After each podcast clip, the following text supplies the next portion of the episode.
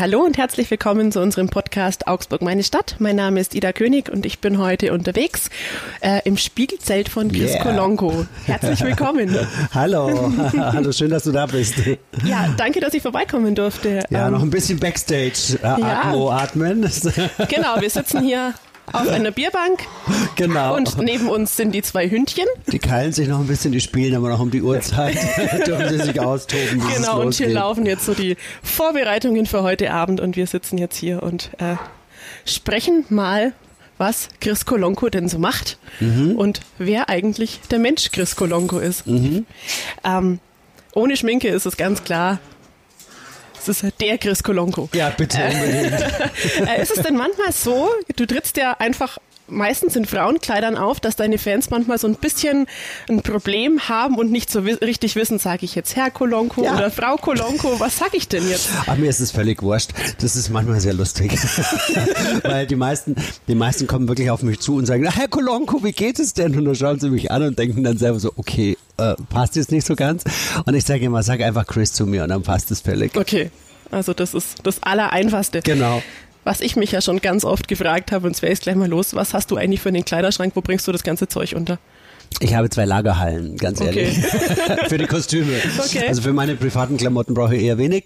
Äh, bin da eher auf Jogginganzug und äh, äh, halt Jeans und eigentlich ganz simpel, bin da ganz schlicht und ab und zu auch mal im Anzug. Aber wenn man echt jeden Tag irgendwie mit Kostümen zu tun hat und sich auch dementsprechend oft an und mhm. ausziehen muss, auch jetzt bei an normalen Tagen, wo man Anproben hat mhm. und äh, man, man probiert zu viel und dann ist es einfach, äh, ja, äh, also ich lege da privat privat schon natürlich Wert drauf und es macht auch Spaß, mal privat was einzukaufen, aber ist dann eher schlicht. Und die anderen Sachen, da gibt es, also bei mir zu Hause gibt es zwei große Räume, da sind nur die ganzen aktuellen Kostüme und dann gibt es eben zwei Lagerhallen, wo auch die Requisiten gelagert sind und Kostüme gelagert sind, Federkostüme und solche Geschichten. Hast du noch einen Überblick, wie viele Kostüme du hast? Äh, nicht so wirklich, weil viel wird einfach auch umgearbeitet natürlich, weil die Materialien oft noch gut sind. Und äh, dann äh, das Ensemble wird von mir mit ausgestattet, teilweise von Kostümen, dann werden Kostüme wieder umgearbeitet fürs Ensemble. Äh, es sind viele, es sind sehr viele, ich schätze 300, 400, so 500, keine Ahnung. Also es gibt ja auch so viele Details, mit denen man dann spielen kann. Da gibt es mal nur ein BH und nur ein Strumpfband und dann gibt es mal wieder ein Röckchen und dann kaufe ich auch zwischendurch gern ein. Ich war wieder in, in, in den Staaten gerade eben auch zu einem Fotoshooting und hatte dann noch so zwei Stunden Zeit, um in eine Shopping Mall zu gehen. Und in Amerika ist das ganz gefährlich und ich hatte auch gleich ganz viel gefunden. um, ähm, Sieht man auch hier in der Show. Das sind die Sachen sind gleich mitverarbeitet. Okay, also es haben gleich quasi ihren Platz gefunden. Mhm. Ähm, wir haben vorher schon mal ganz kurz zwei Minuten sprechen können und du hast nebenso noch ähm, diverse Verträge unterschrieben mhm. und hast gesagt, eigentlich dein Tag müsste momentan viel länger sein. Ja. Ähm, wie sieht denn so ein Tag in der Vorweihnachtszeit bei dir aus? Ja, also so ein Tag bei mir sieht natürlich jetzt im Moment ein bisschen crazy aus, weil es gibt eigentlich wenig Zeit, weil ich bin halt eben Produzent dieses Zeltes und äh, gleichzeitig äh, auch mit äh, auf der Bühne. Gleichzeitig bin ich auch Wirt und habe meine Gäste zu versorgen und da gibt es natürlich Personalprobleme, die man lösen muss. Da gibt es Verträge, die man unterschreiben muss für neues Personal. Dann gibt es Personal, das einen wieder verlässt, weil es krank wird.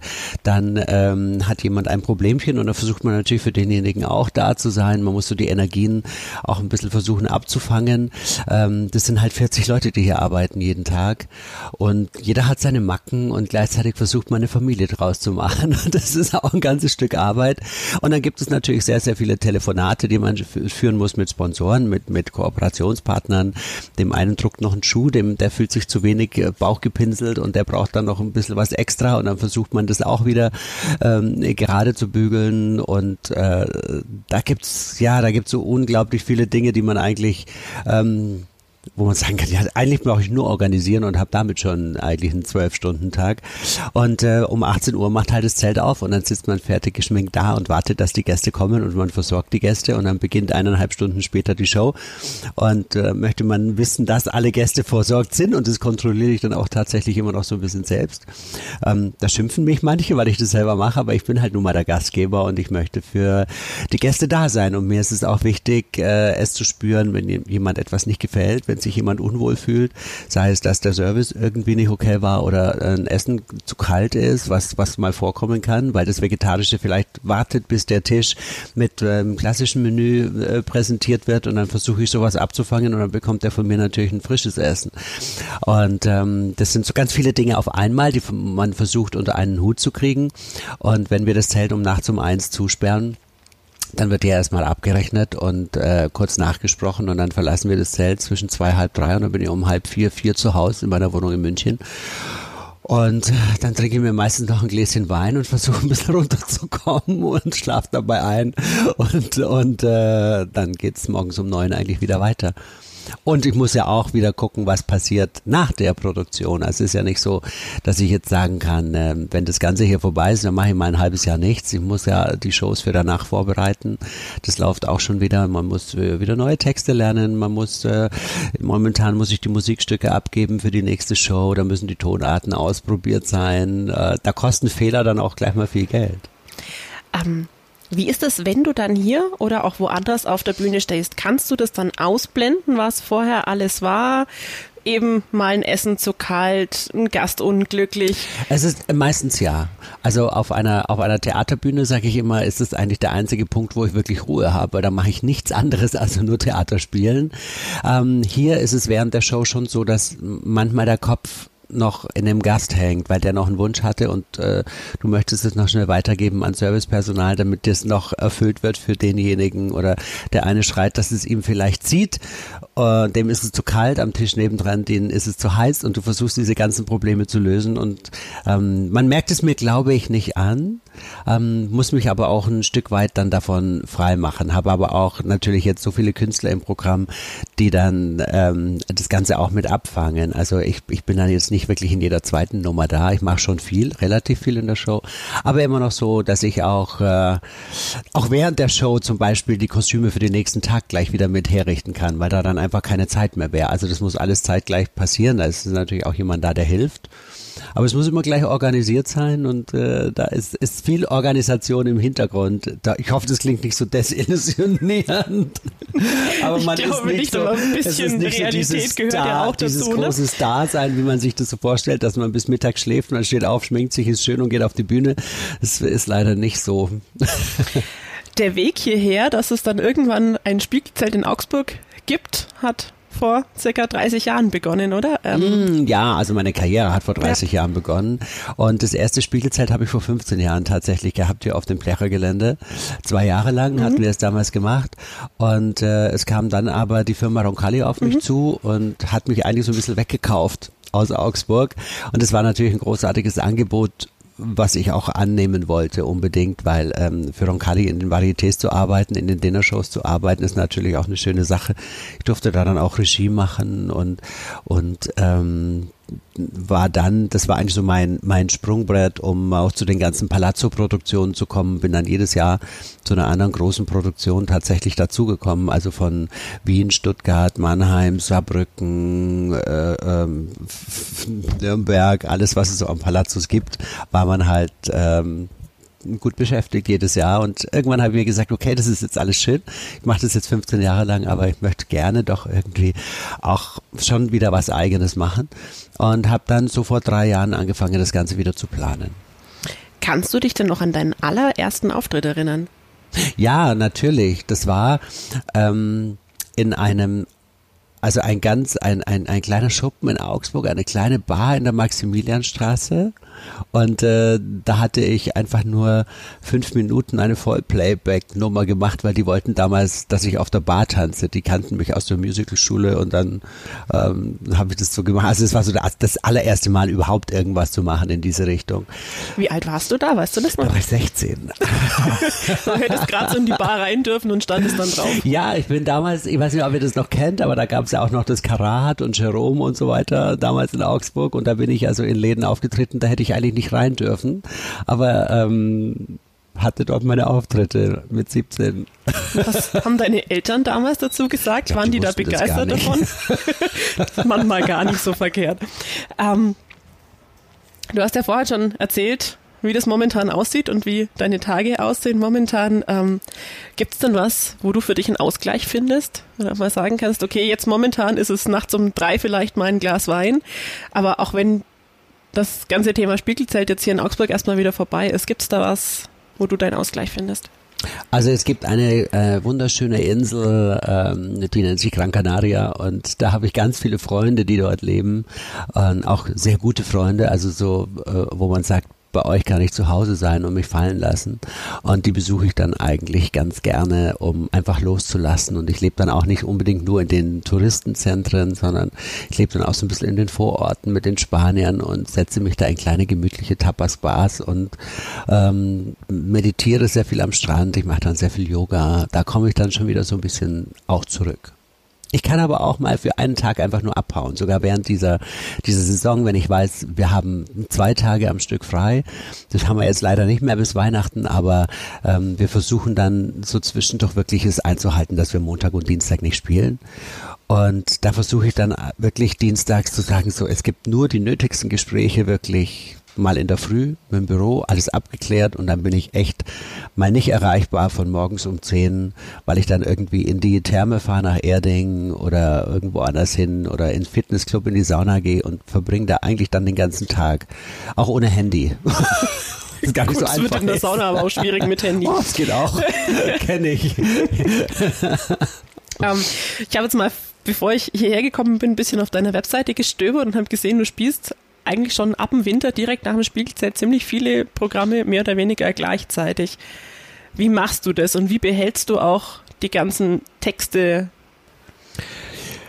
ich habe Gott sei Dank die Begabung, relativ spontan zu sein auf der Bühne. Also auch wenn ich jetzt äh, Sprechtexte habe, die ich neu einstudiere und merke, das funktioniert noch gar nicht so wirklich und ich muss mich dann auch ein bisschen auf die Leute einschießen, dann bin ich relativ schnell spontan am Publikum und mich mit, äh, unterhalte mich eigentlich mehr oder weniger mit dem Publikum, äh, stell denen Fragen und baue dann daraus eigentlich wieder kleine Geschichten auf. Also das ist auch so ein bisschen Stand-up Comedian-mäßig dann angelegt. Und äh, ja, ähm, ich studiere dann teil, teilweise wirklich Texte ein auf Bewegungen also jetzt auch in Choreografien, das fällt mir dann leichter, um das Ganze im Kopf zu behalten. Ähm, das war hier jetzt wieder extrem, weil das war natürlich gleichzeitig Aufbau und äh, gleichzeitig noch Presseballvorbereitung und dann hatte ich noch Gastspiele und ich hatte eigentlich keine wirkliche Zeit, ähm, die Texte zu lernen, bis zu den Proben. Und ähm, ich musste mich dann einfach darauf verlassen, was der Regisseur an Anweisungen gibt und habe dann anstatt äh, Tänzer, die jetzt 1, 2, 3, 5, 6, 7, 8 durchzählen, ihre Schritte eigentlich auf meine Texte Texte gearbeitet und dadurch kann ich es mir dann wieder relativ ähm, gut merken. Aber es ist viel, man muss viel lernen. Ich lerne viel im Auto. Also die Stunde Autofahrt ist für mich eigentlich ganz gut. Hier von, von, von München jeden Tag her, weil in der Zeit ähm, wirklich entweder Telefonate ab oder ich lerne Texte. Das heißt aber, du fährst auch nicht selber, du hast einen Fahrer. Ich habe jemanden, der fährt mit mir hin und her. Dieses Jahr, letztes Jahr bin ich noch selber gefahren. Das war echt grenzwertig, weil ich dann einfach so tot war zum Teil und habe dann lauthals meine Lieder gesungen, damit ich nicht einschlafe. Okay. Aber diesmal, ich habe zwei Mitarbeiter aus München und die fahren mit mir hin und her mhm. und einer davon fährt dann auch immer und das ist auch sehr gut. Du bist ja in Augsburg aufgewachsen und wohnst jetzt aber schon lange in München. Ähm, was war denn damals der Grund für dich, wegzuziehen und zu sagen, okay, Augsburg schön und gut, aber ich möchte woanders hin? Mhm.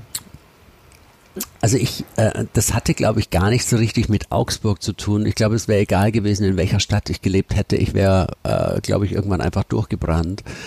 Ähm, der, der ursprüngliche Auslöser war eigentlich wirklich ein, ein Besuch in Amerika mit meinen Eltern. Also wir hatten eine Amerika-Rundreise damals gemacht und es ging auch nach Las Vegas. Und ich war schon immer sehr showaffin. Also alles, was Musicals anging, was, was äh, Shows anging, Zirkus anging, das war immer so meine Welt. Und Las Las Vegas, da bin ich natürlich in diesen Topf des Entertainments geplumpst und dachte eigentlich, jetzt bin ich im Paradies. Ich wollte nicht mehr weg. Damals Siegfried und Roy, die großen Revuen, ähm, die heute eigentlich gar nicht mehr in diesem Ausmaß da sind. Heute ist es eigentlich mehr Zirkus, aber damals war das wirklich die Topless Girls, äh, diese, diese Faszination von diesen großen Federkostümen, was wir heute alles so aus dem Lido kennen, aus dem Moulin Rouge kennen. Das war natürlich für mich damals eine komplett neue Welt.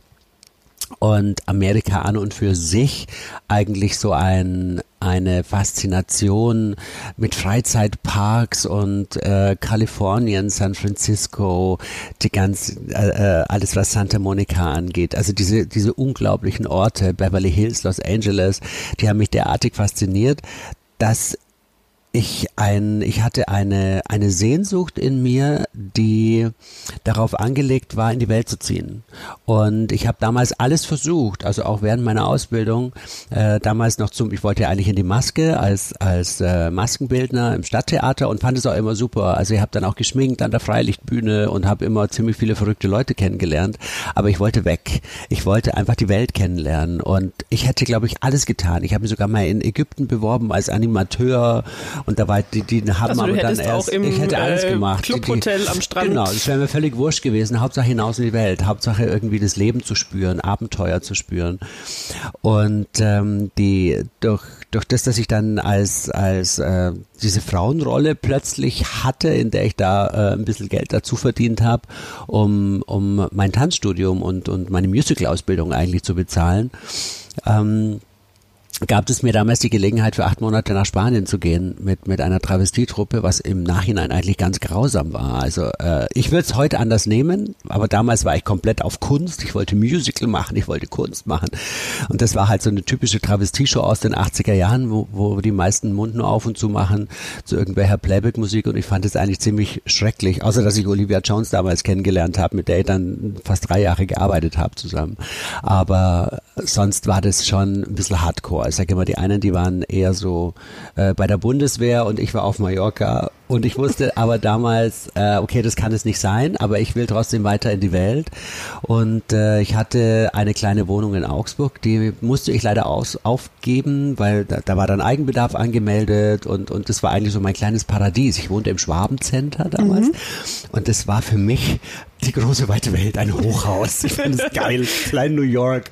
Und, und da waren auch ziemlich viele verrückte Menschen in diesem, in diesem Hochhaus. Also ziemlich viele aus dem Rotlichtviertel haben da gewohnt. Das waren meine besten Freundinnen. Das war echt geil.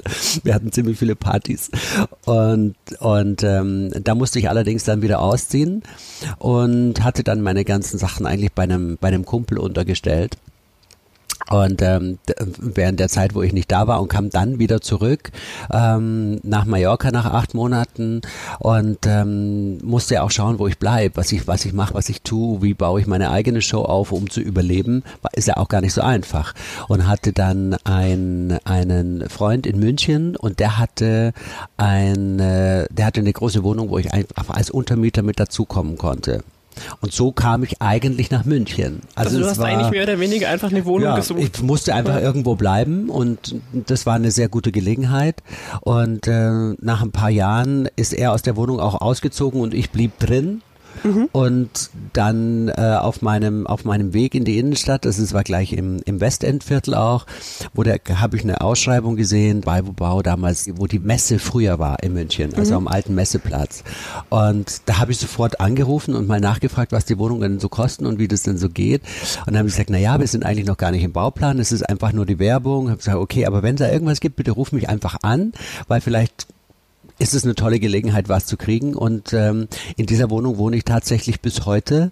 Ähm, weil die natürlich, äh, ja, es, es hat einige Jahre gedauert, bis man dort einziehen konnte, aber du musstest sie also gleich bezahlen mhm. über die Finanzierung.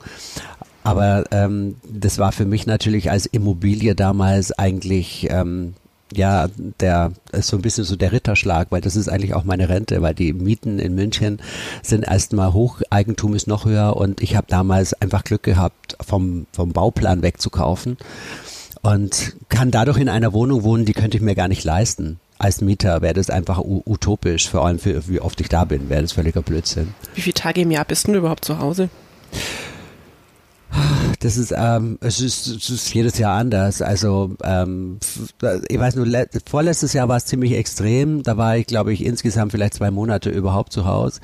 Dieses Jahr habe ich gesagt, muss es ein bisschen mehr sein, weil wir einfach, brauchen einfach mehr Zeit auch fürs, für, für den Spiegelpalast Augsburg, um das alles vorzubereiten. Also ich kann nicht alles aus der Ferne steuern. Dadurch waren es vielleicht so drei Monate, vier Monate.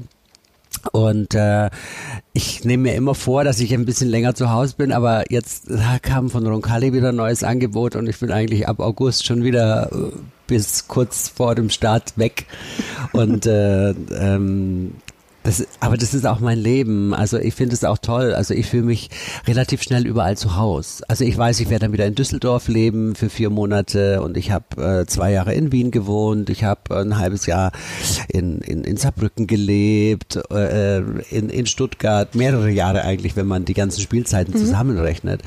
Und dadurch kenne ich die Städte natürlich auch nicht nur aus einem Hoteldasein, sondern schon auch aus dem Alltag. Und das ist eigentlich, äh, ja, es ist schön. Also ich liebe das sehr.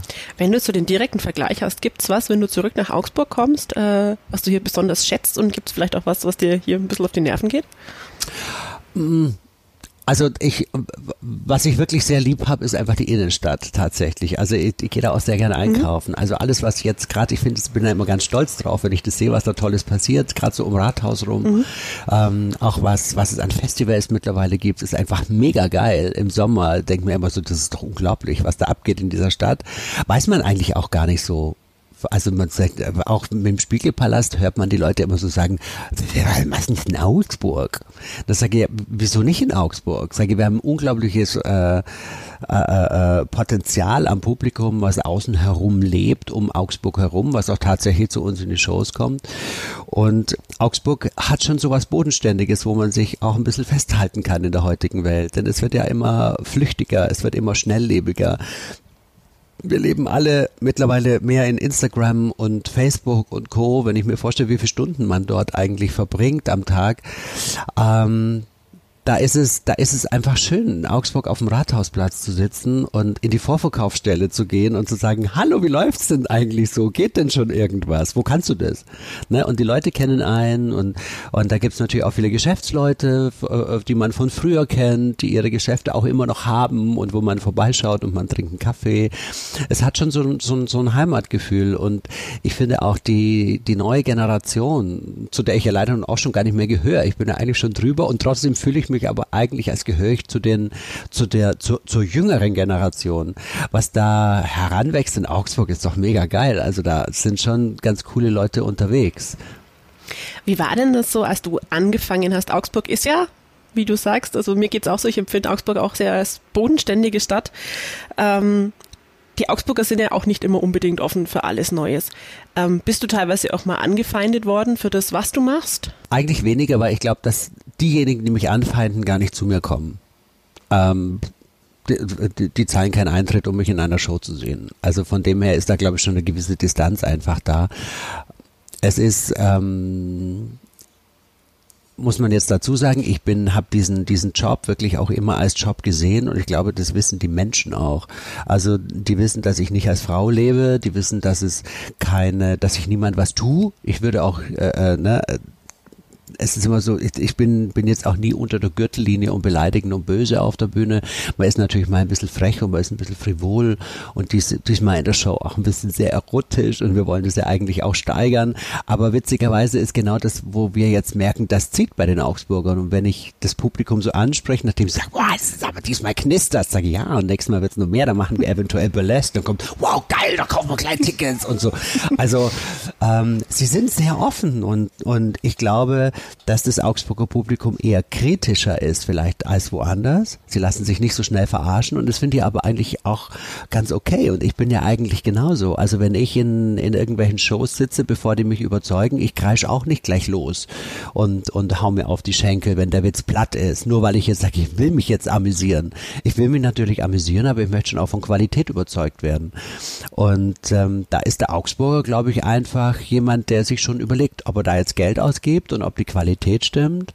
Und wenn man ihn aber davon überzeugt, dann ähm, ist er sehr ehrlich und das ist ja auch sehr schön. Also mir schreiben auch viele Leute, ja schau, euer Raucherbereich ist super, aber ich wäre fast die Stufe runtergeflogen. Sage, ja, mhm. siehst du, wir müssen da ein Schild hinmachen. Ich habe selber überhaupt gar nicht dran gedacht.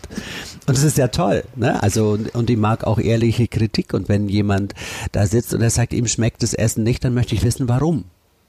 Manchmal kommt es darauf, dass ich sage, ja, weil ich esse kein Hühnchen. Sage ich, das ist gut, natürlich blöd. Ne, sage ich, was soll ich jetzt sagen? Dann bringe ich, versuche jetzt noch was Vegetarisches zu machen. Ähm, und dann gibt es einfach so viele treue Gäste, die wirklich mittlerweile echt alt sind. Ein, vorgestern war wieder einer da, der ist 92 und der sitzt dann da und kommt hier reingehumpelt mit seiner Frau und dann denkst du dir auch erst so, hui, und dann freut er sich aber und sagt, ich kann kein Alkohol mehr trinken, aber ich komme seit 30 Jahren zu ihrer Show. Das ist doch wunderbar. Ich meine, man muss sich vorstellen, damals war der Mann so alt wie ich jetzt. Ne? Also so großartig. fast. Ja, fast. bisschen, bisschen jünger. Um Bühnenshows sind ja schon so, also sieht auch teilweise, sieht nicht anstrengend aus, aber ich stelle es mir oft sehr anstrengend vor. Wie schafft man das, dass man sich dann wirklich so fit hält, dass man auch so einen Abend durchsteht? Naja, ähm, es ist eine gewisse Disziplin. Ähm, ich kann jetzt natürlich nicht mit den Gästen, wir machen das Zelt um eins zu und um elf ist die Show vorbei. Ich könnte mir natürlich jetzt die Kante geben und hier jeden Tag Party machen. Äh, ich mache Party, aber ich mache die Party so bewusst, dass ich weiß, wenn ich hier rausgehe, bin ich in dem gleichen Zustand, wie ich reingekommen bin. Also äh, das geht einfach nicht. Ne? Also ich habe auch eine Verantwortung gegenüber Angestellten, Verantwortung gegenüber dem Zelt. Das muss alles abgesperrt sein. Es muss, ein, es geht um Heizungen, um Strom und Licht. Also da gibt es auch so viele Abwicklungen, die noch stattfinden, bevor man das Zelt verlässt, ähm, dass du da auch ein bisschen diszipliniert bist und auch auch ähm, wenn es Theatershows sind, wo du nur engagiert bist, wenn du weißt, du musst am nächsten Tag die gleiche Leistung wieder bringen, dann äh, lebst du schon mit einem bisschen einem anderen Bewusstsein. Also auch was Sport angeht, was Essen angeht. Man macht manchmal Raubbau durch die Show am eigenen Körper, das ist wahr. Und man schluckt auch mal Schmerztabletten, um in den Schuhen noch laufen zu können. Das ist leider so. Und da merkt man dann auch die Knochen, ne, die halt doch älter werden und die einem dann schon mal wehtun. Ähm, ja, da muss man dann halt einfach durch. Ähm, du hast vor kurzem mit einer Kollegin von mir auch ähm, über alles Mögliche gesprochen, unter anderem auch über das Thema Schönheitsoperationen. Mhm. Da gehst du relativ offen damit um. Mhm. Ähm, Gibt es da auch was, wo du sagst, nee, die Schmerzen, die tue ich mir nicht an? Ich ähm, bin jetzt kein Fan von, von diesen Überoperationen, was man oft sieht. Ich will da keine Namen nennen, aber jeder weiß wahrscheinlich, von was man spricht. Ja, Wenn man du heute RTL Pro 7 und Co. einschaltest, dann denkst du dir manchmal, hey Kinders, es ist ja alles gut, ne? Und ich finde es auch sehr bedenklich, wenn Menschen anfangen, wenn sie 16, 17, 18 sind, sich die Lippen aufzublasen und äh, äh, Brüste zu vergrößern und einem Ideal eigentlich nachzueifern, welches ja gar nicht existiert das ist ein bisschen gefährlich. Mhm. Und ich versuche alles, was ich da auf der Bühne zu verkaufen, natürlich auf der einen Seite als Perfektion zu verkaufen, auf der anderen Seite erzähle ich den Leuten aber auf der Bühne auch, was ich dafür tue und wo es die Grenzen halt eben gibt.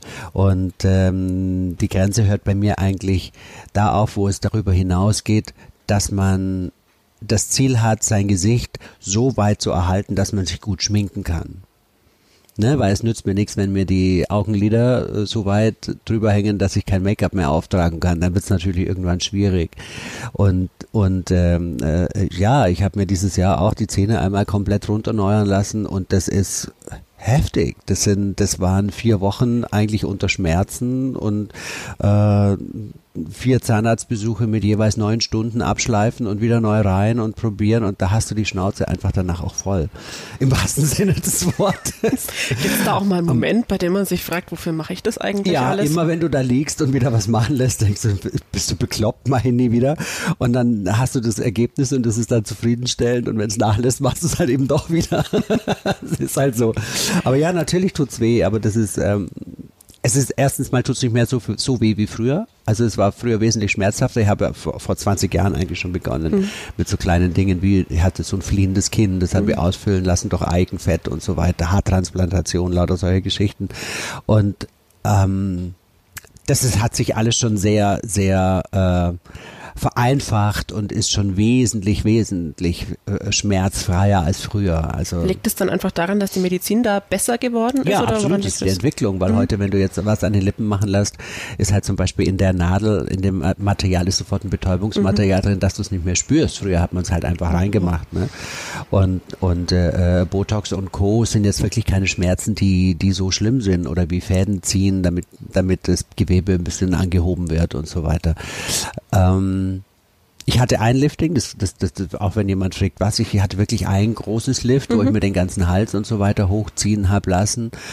Ähm, das war aber dann in der Vorbereitung von über zwei Jahren mit dem Arzt, also wo wir genau gesagt haben, auch was brauche ich und bitte beobachte mich und das und das stört mich und das sind die Bilder und das möchte ich nicht haben und auch mit der Prämisse, dass ich gesagt habe, ich möchte jetzt bitte nicht äh, 20 Jahre jünger aussehen, weil dann denkt jeder, ich bin völlig bekloppt und es wäre auch nie natürlich. Ich möchte einfach so diesen, diesen äh, Zustand wieder haben, dass wenn ich ein Kleid anziehe, dass der Hals halt eben nicht wie eine Ziehharmonika aufstockt. Und das äh, hat er auch so umgesetzt und so hinbekommen und, und das sind auch Ärzte, die dann vernünftig sind in der Schönheitschirurgie. Da gibt es nicht nur ähm, Verrückte, die aus dir irgendwie ein Supermodel machen, sondern die dann eben auch sagen, naja, ist vielleicht der falsche Weg, ist vielleicht zu radikal und ist noch nicht gut, wenn du das so angehst.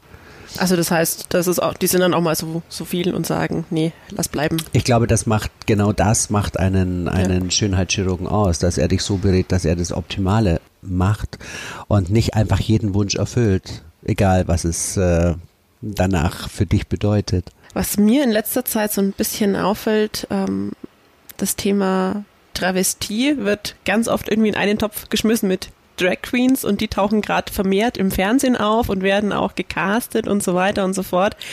Ähm, wie stehst du dazu? Freut es dich manchmal, dass es irgendwie so noch präsenter ja, ist? Oder also, gibt es da auch so Aspekte, wo du sagst, oh, das müsste eigentlich echt nicht sein? Ähm, es gibt schon Aspekte, die mir ein bisschen aufstoßen. Ähm, das liegt aber eigentlich eher daran, dass es, äh, ähm, also ich kenne so viele Drag Queens, die einfach mega genial sind die wirklich genial sind. Und die finde ich dann in solchen Sendungen nicht. Ich muss gestehen, ich habe die Sendung noch nie gesehen, weil ich nie Zeit habe, um die Zeit zu schauen. Ähm, es ging damals auch eine lange Zeit um RuPaul's Drag Race, was ich mal moderieren sollte für eine Produktionsfirma. Das wurde aber dann von keinem Sender gekauft. Jetzt heißt es einfach anders. Und ich weiß auch nicht wirklich, was eine Heidi Klum in einer Drag Queen Sendung zu tun hat, weil sie wird an einen RuPaul niemals herankommen. Ähm, aber gut, vielleicht ist das Format in, in sich äh, stimmig, äh, auch mit Olivia Jones und wer noch alles dabei ist. Aber ich vermisse die genialen Drag Queens, die wir haben in Deutschland und die ich kenne, Ruda Puda und wie sie alle heißen, die einfach sowas von abgefahren geil sind, dass ich mir denkt, das ist eigentlich jetzt zum Teil eher eine Anfänger-Cast-Show. Und das wird mich jetzt gar nicht stören, nur ich denke, was macht zum Beispiel der Gewinner danach mit seiner Chance, die er jetzt bekommen hat, in der Öffentlichkeit zu stehen, kann er singen, kann er tanzen, kann er eine Show schreiben? Oder ist er jetzt einfach nur schrill und bunt? Und wo, wo ist die Basis, um diesen Beruf auszuüben? Denn da gehört noch viel mehr dazu. Da gehört kaufmännische, gehören kaufmännische Dinge dazu, die dich sonst ganz einfach ruinieren. Du kannst nicht einfach in ein Theater gehen und sagen, ich mach das jetzt mal. Da kommen Sachen wie Steuern, GEMA, Krankenversicherungen, Künstlersozialkassen, äh, alles, was auf dich einbricht. Äh, es, es wird jetzt, hat natürlich nichts mit der Sendung direkt zu tun, aber ist der, ist derjenige danach fähig, auf Tournee zu gehen mit einer eigenen Show, die er kreiert. Das ist so mein Ding, wo man sagt, wozu? Was bringt es dann tatsächlich? Nur um bunt und schräg zu sein, das ist mir dann nicht immer genug. Ist so das ganze Thema kaufmännisches Geschick und auch GEMA und dergleichen mehr was, ähm, was du von Anfang an konntest? Oder wie lief mhm. das, das? Oder bist du da auch mal irgendwie total ich sage jetzt einfach mal auf die Schnauze geflogen. Also es, ähm, es hat mich zum Teil auch schon mal wirklich viel Lehrgeld gekostet. Ähm, also wenn man einmal vergisst, die GEMA anzumelden, dann sind die ja ziemlich krass.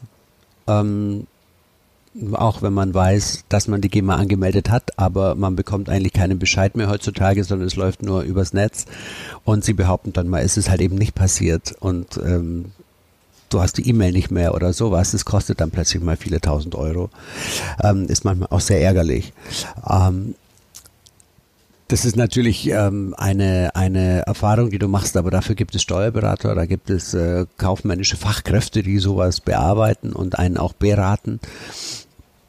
Muss man, muss man immer schauen, inwieweit man natürlich äh, wo einsteigt, was man wie macht, wenn du jetzt nur Rechnungen schreiben musst und keine, keine Verantwortung für jemand anders hast, ist es nochmal anders. Aber in dem Moment, wo du jetzt Personal hast, die auch von dir leben und mit dir leben, dann sieht die Sache natürlich schon nochmal anders aus und dann braucht man auch wirklich eine fachmännische Beratung dazu.